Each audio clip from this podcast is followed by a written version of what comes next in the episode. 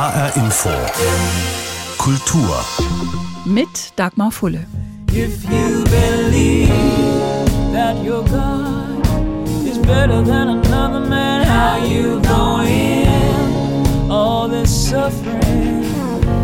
Liz Wright singt hier über Fellowship also über Kameradschaft, über Kollegialität und Gemeinschaft. Und genau darum geht's beim Women of the World Festival, gegründet 2010 in London. Liz Wright war von Anfang an und immer wieder dabei. Women of the World, das ergibt als Abkürzung WOW, kurz Wow. Und das ist genau richtig, fand Gründerin Jude Kelly. Das Festival hat längst Nachahmerinnen auf allen Kontinenten gefunden, in mehr als 20 Ländern, auch in Deutschland. Im Rhein-Main-Gebiet heißt es inzwischen W-Festival. Die neueste Ausgabe ist gerade über die Bühne gegangen und dabei gab es nicht nur Konzerte, sondern auch Diskussionen und Workshops. Zum Beispiel zu der wichtigen Frage, wie die Position von Frauen in der Musikindustrie gestärkt werden kann. Denn sie haben es dort nach wie vor schwer, werden seltener gebucht und schlechter bezahlt. Juliane Ort hat rund um das W-Festival mit Frauen gesprochen, die sich im Musikgeschäft behaupten. Also das Musikbusiness ist wirklich nicht schön. Das ist wirklich hart und es ist ein Haifischbecken. So hat es die Marburger Musikerin Fee erlebt. Und sie hat längst die Konsequenzen gezogen. Fee ist schon vor Jahren ausgestiegen aus dem Business der großen Musikkonzerne. Ihr Album Nachtluft hat sie mit Crowdfunding finanziert.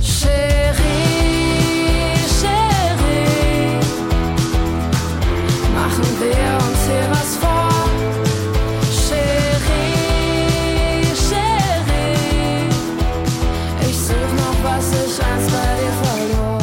Fee hat viel dazugelernt. Unter anderem, dass sie ihre Musik nur noch da spielen will, wo sie auch geschätzt wird. Und sie arbeitet am liebsten mit anderen Frauen. Früher war mir das nicht so aufgefallen, dass ich immer die einzige Frau war. Und irgendwann habe ich dann angefangen zu realisieren, als ich dann irgendwie auch mal mehr Frauen im Business kennengelernt habe, ich so gedacht, boah, das ist total angenehm, mit Frauen zusammenzuarbeiten. Frauen unterstützen sich und tun sich gut. Das ist auch die Erfahrung der Frankfurter DJ-Crew Gigi Wipe. Sechs Frauen zwischen 23 und 37 Jahren, zwar auch solo, aber am liebsten gemeinsam auflegen.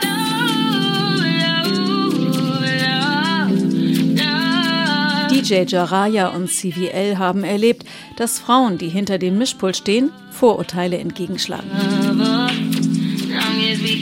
Was soll die Frau da? Die hat doch eh keine Ahnung. Dann schauen die dir genau auf die Finger und nehmen dich nicht ernst. Dass man ganz oft eben eher gesagt bekommen hat, okay, du bist die Quotenfrau, dass man vielleicht doppelt so hart es beweisen musste. Aber sie haben sich gemeinsam behauptet. Inzwischen legen Gigi Wipe nicht nur in Frankfurt auf, sondern werden bundesweit gebucht. Dabei ist DJ Jaraya über einen Workshop eher zufällig zum Auflegen gekommen. Ich konnte mich mit den DJs nicht identifizieren, weil das eh meistens nur Männer waren. Inzwischen gibt es deutlich mehr weibliche Vorbilder. Das ist ein großer Fortschritt, findet Lina Burghausen.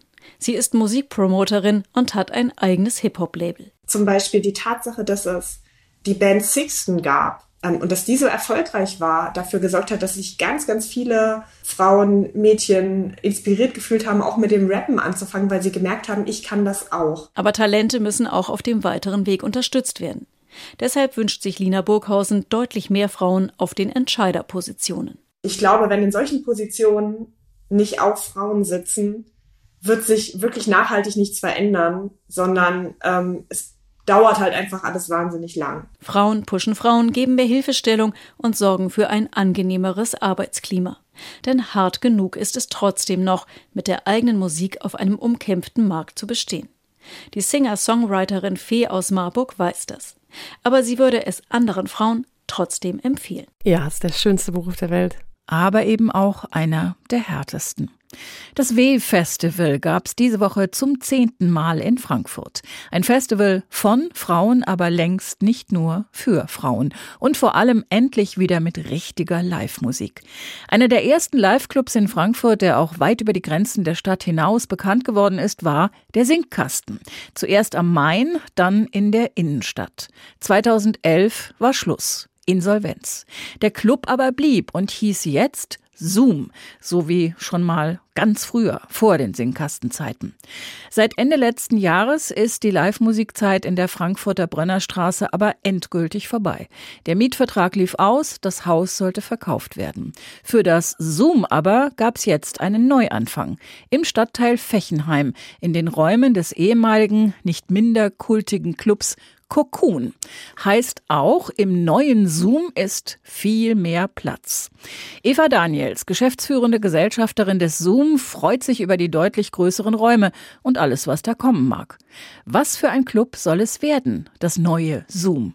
Das ist eine sehr gute Frage. Allerdings, das wird sich jetzt erst auch entwickeln. Wir haben zwar Ideen, wie der Club werden wird, aber es wird sich ja erst in der Realität zeigen, was am Ende wirklich draus wird. Ja. Also es wird ein Club sein, in dem hauptsächlich Konzerte stattfinden, aber auch Clubnächte, hauptsächlich mit elektronischer Musik. Es gibt auch immer mal so Specials, die hier stattfinden werden, beispielsweise der chinesische Nationalzirkus. Das wird bestimmt auch eine total spannende Angelegenheit. Die Bands, die im neuen Zoom auftreten, kommen aus allen musikalischen Ecken. The No Twist sind ebenso dabei wie die Stranglers, Madeleine Juno, Jeremias und Monolink, Jan Delay oder die Sportfreunde Stiller. Heißt auch, das Zoom soll ein Club für alle Altersklassen sein. Hinkommen ist allerdings nicht mehr ganz so leicht wie früher, denn von der zentralen Innenstadtlage geht es weit raus an den Rand. Eva Daniels. Das muss sich jetzt zeigen, ja, ob das für das Publikum ein Problem ist, hier rauszufahren. Also ich glaube eher nicht, weil man kommt hier gut hin. Es gibt ja auch Parkplätze, es gibt ja auch eine öffentliche Verkehrsanbindung, die recht gut ist. Also das Publikum wird schon rauskommen, eben für die äh, Konzerte. Das Innenstadtlaufpublikum wird sich nicht hierhin verirren, das ist klar. Deswegen machen wir wohl auch in Zukunft nicht mehr so am Wochenende einfach Clubnächte, die jetzt, sagen wir mal, kein besonderes Motto haben, sondern wir machen eher besondere Veranstaltungen, für die die Leute eben auch extra rausfahren hierhin. Weil, wie gesagt, das Laufpublikum, das haben wir jetzt nicht mehr eines von mehreren Dingen, die sich geändert haben mit dem Umzug des Zoom in die neuen Räume des ehemaligen Cocoon. Fans dieses legendären Clubs werden vielleicht einiges wiedererkennen. Vor allem das Gebäude selbst ist durchaus eine Hommage an alte Zeiten. Aber in der Tradition des Cocoon sieht das neue Zoom sich nicht. Also in der Tradition, das ist vielleicht dann doch zu viel gesagt, ja, weil eben unsere Hauptstandbeine sind eben die Konzerte, die wir auch im alten Zoom gemacht haben. Das ist unsere Richtung. Das sind wir, ja, das ist das Zoom. Wir wollen ja kein kleines Kokon oder sowas werden. Es wird sich hier was Neues herausbilden, ja. Also voller Ehrfurcht vor dem alten Kokon, aber ähm, es wird was eigenes Neues werden, was, was wir hier machen, auch was die elektronische Musik betrifft. Es sind ja auch 20 Jahre bald vergangen, seit das Kokon gestartet war. Und es hat sich auch vieles verändert, auch in der elektronischen Musik. Sagt Eva Daniels, die auch schon eine Menge Erfahrung damit hat, an der Stelle eines alten Traditionsclubs etwas ganz Neues anzufangen. Das alte Zoom haben wir ja auch nach dem Singkasten dort aufgebaut und etabliert. Der Singkasten war eine Institution, aber wir haben ja nicht den Singkasten weitergeführt, wir haben was ganz Neues dort entwickelt. Und hier wird es auch so sein. Wir werden was ganz Neues entwickeln das Kokon ist im Hintergrund als schöne Erinnerung, aber es wird was Neues hier werden. Eva Daniels, geschäftsführende Gesellschafterin des Zoom zur Neueröffnung des Clubs in Frankfurt-Fechenheim in dieser Woche in den Räumen des ehemaligen Kokon. Und auch ein Filmfestival gab es diese Woche in Hessen. Hier hieß es zum mittlerweile schon 22. Mal Japan in Frankfurt unter der Überschrift Nippon Connection. Mit dem spannendsten aus der aktuellen japanischen Film- und Kulturszene mit rund 100 Filmen und jeder Menge Workshops, Konzerten, Vorträgen und Performances das weltgrößte japanische Filmfestival außerhalb Japans. Nippon Connection, japanisches Filmfestival, Frankfurt am Main. So klingt es, wenn Frankfurt ganz im Zeichen des japanischen Films steht. Marion Klompfers ist als Leiterin und Mitbegründerin des Festivals von Anfang an, das heißt seit 22 Jahren dabei und freut sich sehr, dass nach der Corona-bedingten Pause bzw. zwei Online-Ausgaben das Nippon Connection nun endlich wieder mit Publikum stattfindet. Wir sind alle sehr, sehr aufgeregt, äh, gerade in unserem Team, weil wir zwei Jahre lang uns ganz wenig nur gesehen haben und nur per Zoom das Festival geplant haben. Und jetzt sind wir hier alle zusammen. Das Festivalprogramm in diesem Jahr? Pickepacke voll und so facettenreich wie das Land, aus dem die Filme stammen und dessen Geschichten sie erzählen. Den Auftakt in der Reihe Nippon Cinema macht die japanisch-französische Koproduktion Small, Slow but Steady. Sho Miyakes Charakter- und Milieustudie, die dieses Jahr bereits bei der Berlinale gefeiert wurde, zeigt eine junge Profiboxerin mit einem angeborenen Hörschaden. Die wichtigste Stütze in ihrem Leben ist ihr langjähriger Trainer, mit dem sie während ihres Trainings nur über die Augen und über das Abschauen kommuniziert. Neben Small, Slow but Steady werden bis Ende Mai jede Menge weitere Filme, darunter 24 internationale, 11 Europa- und 30 Deutschland-Premieren sowie eine Weltpremiere zu sehen sein. Das ist ein Dokumentarfilm von äh, dem Regisseur Tadasuke Kotani. Und er porträtiert einen Maler, Atsushi Suwa heißt er, der ist auch ein sehr, sehr bekannter Maler in Japan.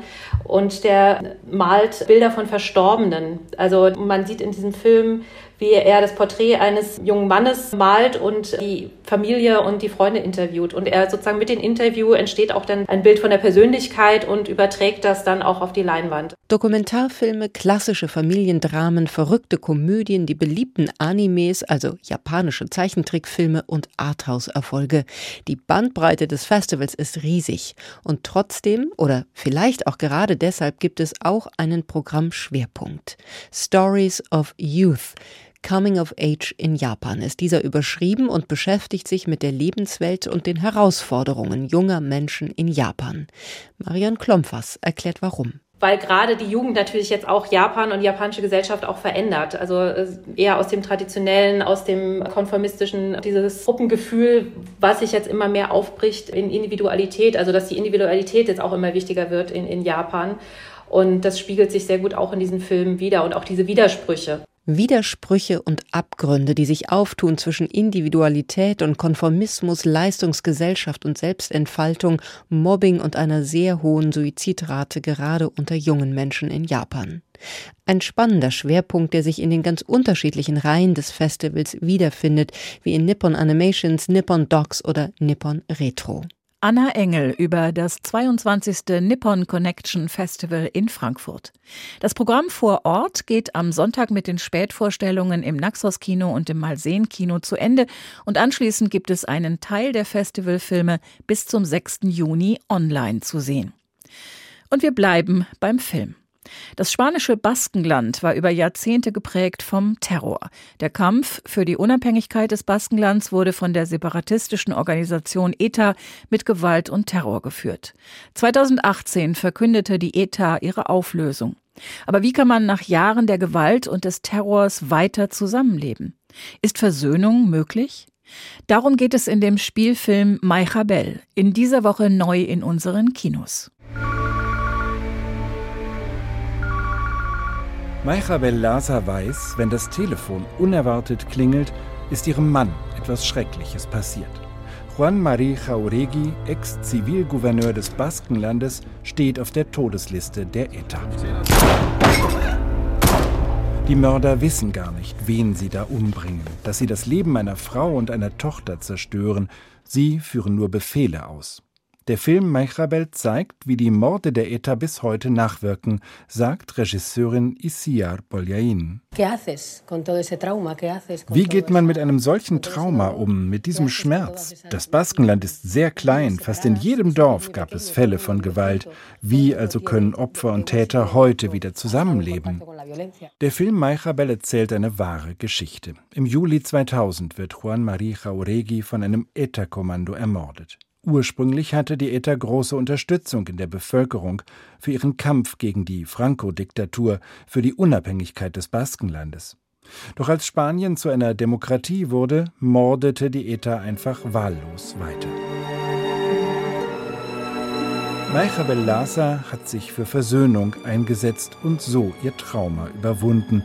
Heute ist sie in Spanien berühmt als die Frau, die bereit war, sich mit den Mördern ihres Mannes zu treffen. Als Isia Boljain jetzt einen Spielfilm über ihre Geschichte machte, hat sie das Projekt unterstützt die Hauptdarstellerin Blanca Portillo getroffen, viele Details zum Drehbuch beigetragen und am Ende sogar als Statistin mitgespielt. Die Dreharbeiten mit Maicha Bellasa waren extrem beeindruckend, erzählt die Regisseurin. Sie kam mit ihren Freunden den Berg herauf zu einer Gedenkfeier für ihren Mann. Das war schon sehr emotional und sehr schön. Für mich ist der Film eine Hommage an meinen Mann Juan Marie sagt Maichabel selbst. Er hat sich immer für Frieden im Baskenland eingesetzt und versucht, Brücken zu bauen zwischen den unterschiedlichen Gruppen. Er hat Gewalt von allen Seiten verurteilt und das spiegelt der Film wieder. Die Terroristen der ETA mussten, wie Maichabel Lasa, einen weiten Weg zurücklegen bis zur Versöhnung. Sie fühlten sich als Soldaten im Krieg gegen einen verhassten Staat. Nur einige wenige von hunderten ETA-Gefangenen schafften den Ausstieg. Diese Leute haben einen sehr schwierigen Weg der totalen Selbstkritik hinter sich, sagt Regisseurin Boyain. Sie mussten mit ihrer Welt brechen, wurden von Helden, von Befreiungssoldaten zu Verrätern. Mir haben diese Begegnungen geholfen, meine Wunden zu heilen, sagt Maichabel, weil ich wenigstens ansatzweise verstanden habe, was das für Menschen sind und warum sie zu Tätern wurden. Es war sehr spektakulär, als der Film in Spanien lief, sagt Regisseurin Bolgain. Die Leute in vielen Kinos fingen an zu weinen oder zu singen, wenn im Film gesungen wurde. Es war wie eine Katharsis, ein Spiegel, in dem sich die Menschen erkannt haben. Der Film berührt viele Dinge, die in der Öffentlichkeit tabu sind. Diese Woche neu im Kino. Der Film Maichabel über eine Frau im Baskenland, deren Mann von ETA-Terroristen getötet wurde und die dennoch den Dialog mit den Tätern sucht. Ein Bericht von Joachim Gärtner und Christoph Schäffer. Ebenfalls neu im Kino ein echter Blockbuster. Maverick, die Fortsetzung des Action-Klassikers Top Gun aus dem Jahr 1986. Wieder mit Tom Cruise in der Hauptrolle und wieder in enger Zusammenarbeit mit der United States Navy und dem Verteidigungsministerium der Vereinigten Staaten. Die US Army berät schon seit knapp 100 Jahren Hollywood-Filmemacher. Sie leiht Equipment aus, trainiert Schauspieler, liest Drehbücher und schlägt Änderungen vor, wenn dem Pentagon was nicht gefällt. Der Zufall hat da keine Chance. Ihr Ausbilder ist einer der besten Piloten, die wir in diesem Programm je hatten. Seine Verdienste sind legendär. Wenn Tom Cruise alias Pete Maverick Mitchell auf einem US-Flugzeugträger entlang spaziert, dann ist das kein Hollywood-Trick mit grüner Leinwand und Computeranimationen.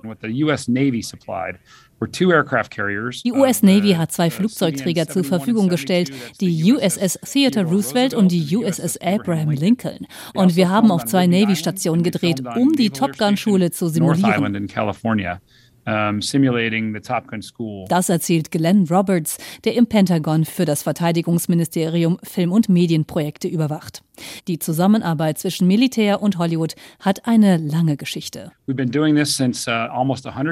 Wir machen das seit etwa 100 Jahren, seit 1927, als der Film Wings produziert wurde. Und der hat den ersten Oscar als bester Film gewonnen, so Roberts. Wir sprechen über einen Videochat. Im Hintergrund prangt das Logo des Pentagon. Das Militär macht keinen Hehl aus seiner Beteiligung in der Filmwelt. Im Gegenteil, Roberts betont, die Filmemacher kämen immer wieder auf sie zu, weil sie Beratung für die Drehbücher bräuchten oder echtes Equipment wie Armeeflugzeuge, Waffen, Uniformen. Im Gegenzug ließ das Militär die Drehbücher auf verschiedene Aspekte hin. Sicherheit zum uh, Beispiel. Es dürfen keine klassifizierten uh, Informationen preisgegeben werden. Es geht um Genauigkeit. Zum Beispiel, wenn ein F-16-Pilot als Navy-Pilot bezeichnet wird. Das gibt es nämlich gar nicht. Und die Armee soll auch nicht Dinge tun, die außerhalb ihrer Statuten sind. Es geht einfach um Richtigkeit. Und es geht um Würde, dass keine verletzten oder sterbenden Mitglieder der Armee gezeigt werden. Auch darauf achten wir. Der Einfluss des Militärs auf die Drehbücher ist umstritten. Kritiker sagen, es werde zu viel Einfluss genommen, um die Streitkräfte in ein positives Licht zu rücken. Roberts betont, man müsse ja nicht mit dem Pentagon zusammenarbeiten. Zudem versuchten sie sehr transparent mit ihrer Rolle umzugehen. Wie stark die positive Wirkung eines Filmes sein kann, das hat der erste Top Gun aus dem Jahr 1986 gezeigt. Was ist los mit ihm? Ich bin Marineflieger und will der beste Pilot der Navy werden, Sir. Willst du wissen, wer der Beste ist? Iceman. Seine Art zu fliegen ist äußerst kaltblütig und ohne Fehler.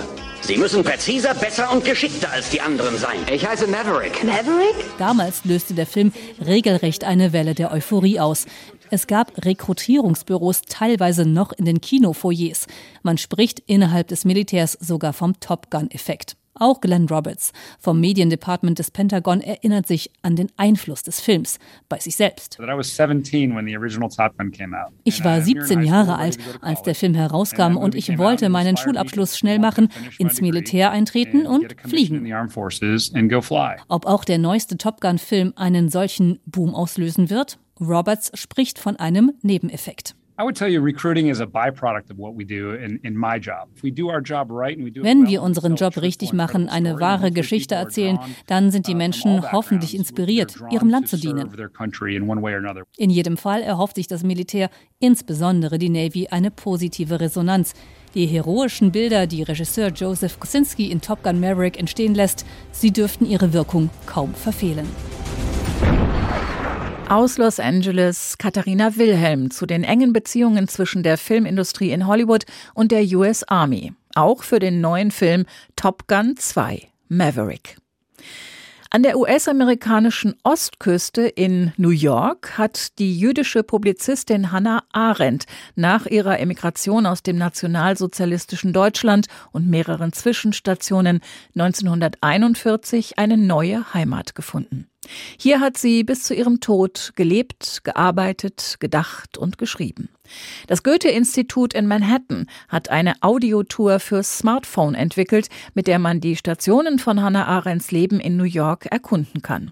Unsere Korrespondentin Antje Passenheim hat die Tour mit einer Arendt-Biografin begleitet. 1941, May 23rd, 11:20 a.m. We're saved. We are here and living at 317 West 95th Street. Hannah. Vor den Nazis gerettet. Hannah Arendt und ihr Mann Heinrich Blücher sind angekommen in der neuen Welt. Was die deutsche Publizistin an diesem Tag an ihren Ex-Mann telegrafiert, hören ihre Fans über eine Smartphone-App, auf Manhattans Upper West Side, wo sie ihr neues Zuhause fand, erzählt Arendt-Expertin Samantha Rose Hill. Sie hat dem Audioguide ihre Stimme gegeben. Ich hoffe, dass ich Arendt mit dieser Tour menschlicher mache, dass ich zeige, wie sie 1941 hier angekommen ist ohne Geld, ohne Englisch zu können. Sie arbeitete als Haushälterin und wurde eine der berühmtesten Publizistinnen des 20. Jahrhunderts. In einer ärmlichen Mietskaserne am Hudson River beginnt Arends Leben in New York. 70 Dollar im Monat zahlt die zionistische Organisation Amerikas der Stipendiatin, die aus dem Pariser Exil hierher geflohen ist. Der Weg wird durch die Audiotour greifbarer, findet Nutzer Roland Dollinger. Dass man sich ein bisschen bildlich vorstellen kann, wo Hannah Arendt und ihr Ehemann in New York gewohnt haben. Ich fand es sehr interessant, dass es damals ein sogenanntes Tenement-Haus war für relativ arme Immigranten, weil heute ist es wirklich eine Luxusgegend in New York. Im intellektuellen Viertel an der Columbia University kommt Arendt schnell an. Sie befreundet sich mit vielen Schriftstellern, weiß Buchautorin Rose Hill. Robert Lowell, uh, W.H. Auden, she was very close with Randall Jarrell and Herman Brock and she worked Sie arbeitete für Dwight McDonalds Journal Politik. Sie war hier wirklich zu Hause. And she really made a home here. Das Viertel am Hudson River inspiriert die Denkerin, die nicht als Philosophin bezeichnet werden will. Sie schreibt, sie lehrt, aber sie genießt auch das Leben. Hannah Arendt did not like to interrupt. Hannah Arendt mochte es nicht, während ihrer Arbeit gestört zu werden. Sie hielt nichts von Bewegung, rauchte in einer Tour und ging direkt vom Kaffee zum Cocktail über.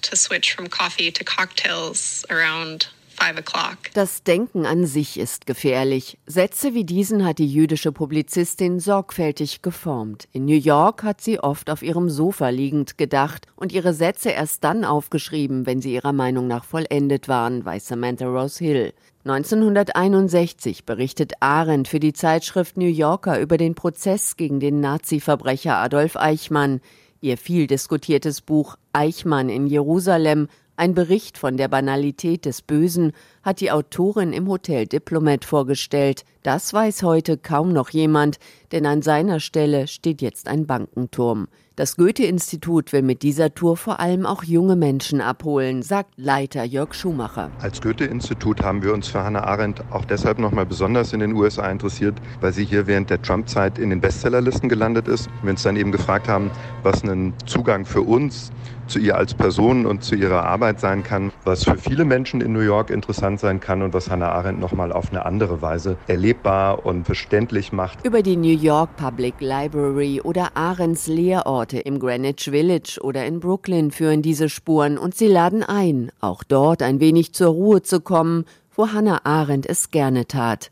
Im Park an den Ufern des Hudson Rivers. Das sei gar nicht schwer, soll sie gesagt haben. It's very simple. It's nothing more than to stop and think what we're doing. Es ist nicht mehr als anzuhalten und darüber nachzudenken, was wir tun. Auf den Spuren von Hannah Arendt mit einer neuen Audiotour durch New York, entwickelt vom Goethe-Institut in Manhattan. Und das war HR Info Kultur. Den Podcast finden Sie auf hrinforadio.de und in der ARD Audiothek. Mein Name ist Dagmar Fulle.